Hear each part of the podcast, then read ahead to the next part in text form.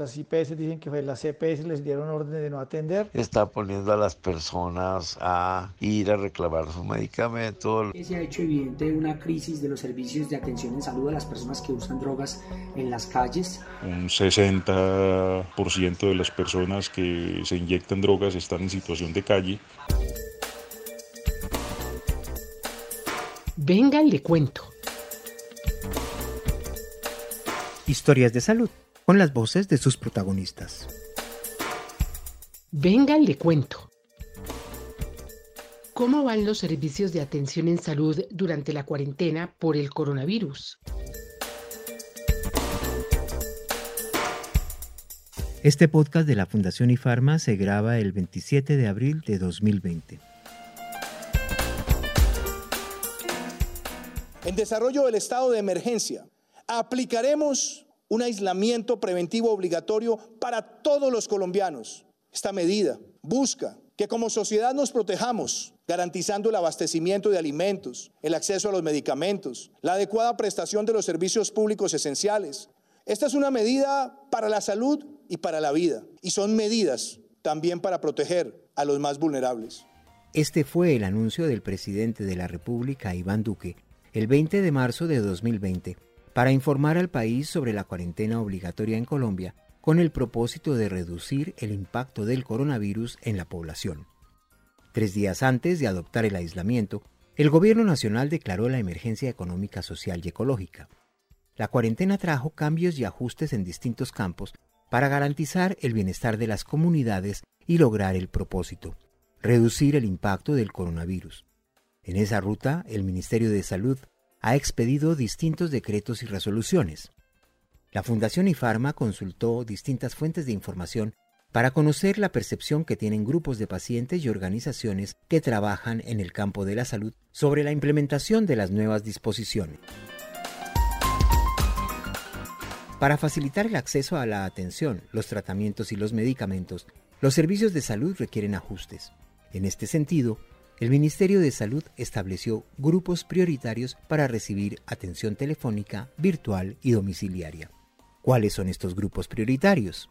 Los adultos mayores, las mujeres embarazadas, las personas en condición de calle, las víctimas de la violencia, los grupos étnicos, la población con discapacidad y las personas que viven con una enfermedad crónica.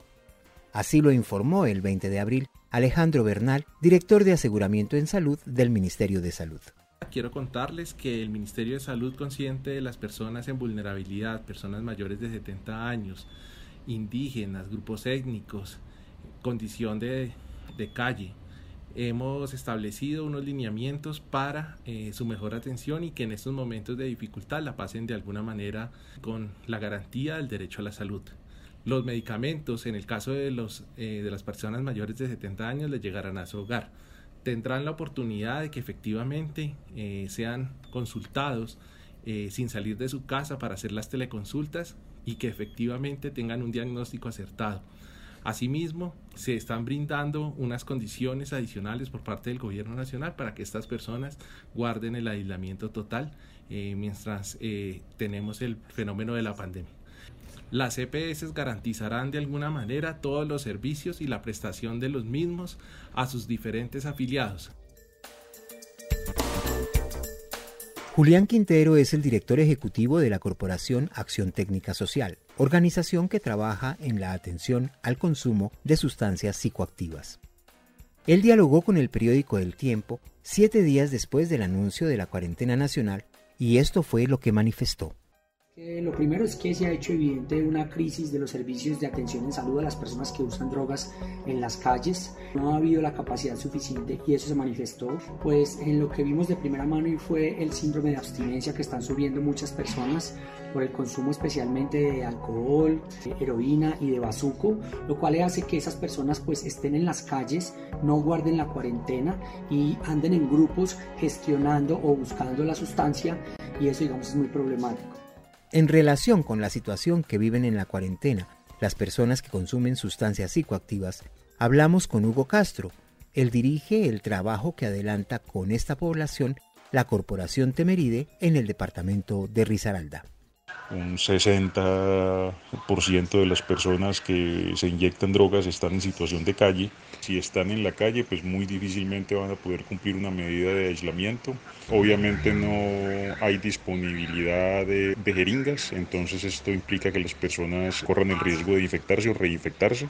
Las personas en los lugares de expendio no cuentan con tapabocas, no cuentan tampoco con eh, servicios de agua para la higiene de manos, entonces esto eh, también se vuelve riesgoso en las zonas donde se eh, consume. Obviamente no tienen acceso a recursos, entonces no van a poder pagar eh, su residencia, su sitio de habitación. Digamos que las personas cuando entran en un síndrome de abstinencia tienen dos opciones, o buscar sustancias o buscar metadona y automedicarse y esto se hace pues en el mercado negro y es algo que pone también en riesgo a las personas. El VIH es una enfermedad crónica y por tanto las personas que viven con VIH hacen parte de las comunidades vulnerables en esta emergencia.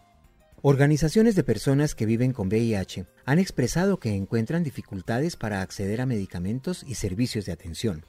El 2 de abril, la Red Colombiana de Personas que Viven con VIH, Recolvi, hizo un llamado público al Gobierno Nacional, a las autoridades sanitarias del país a los órganos de control, a las empresas administradoras de planes de beneficio, a las que conocemos como EPS, y a las instituciones que prestan servicios de salud, las IPS, para que se adopten medidas que garanticen el acceso a los servicios de salud con oportunidad, calidad y eficiencia.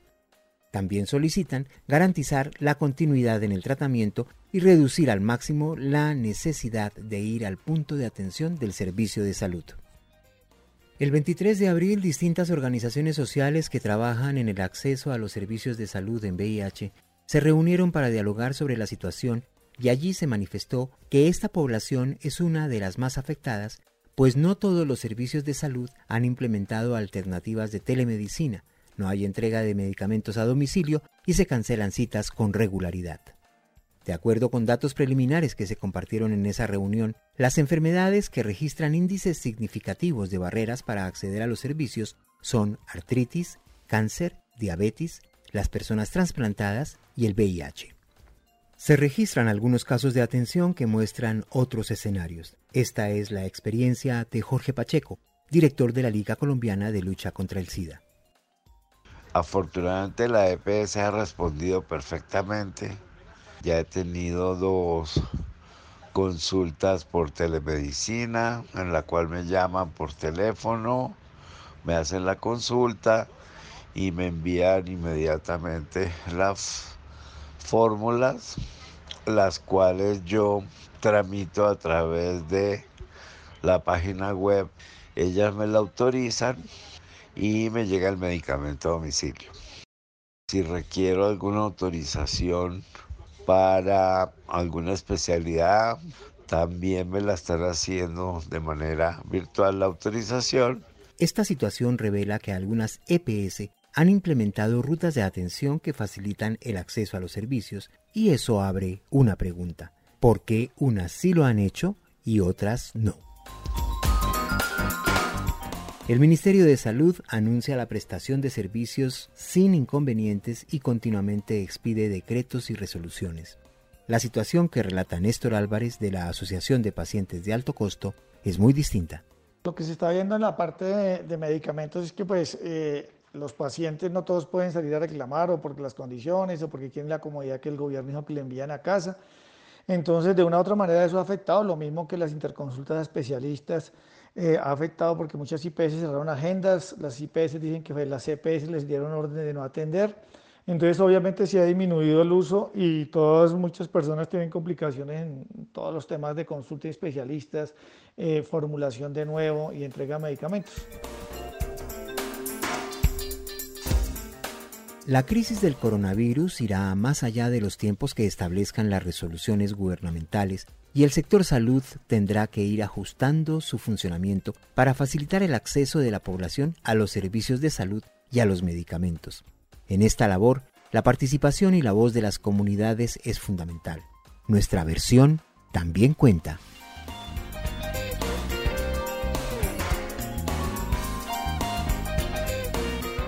Cerramos esta historia con la pregunta ya referida.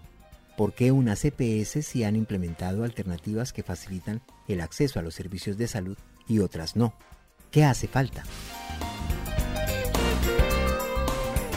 Si usted tiene alguna experiencia o información para compartir a través de este canal, escríbanos a comunicaciones.ifarma.org.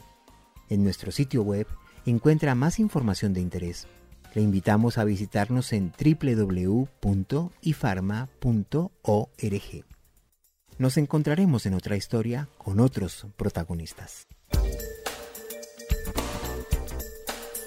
Venga, le cuento. Historias de salud, con las voces de sus protagonistas. Venga, le cuento.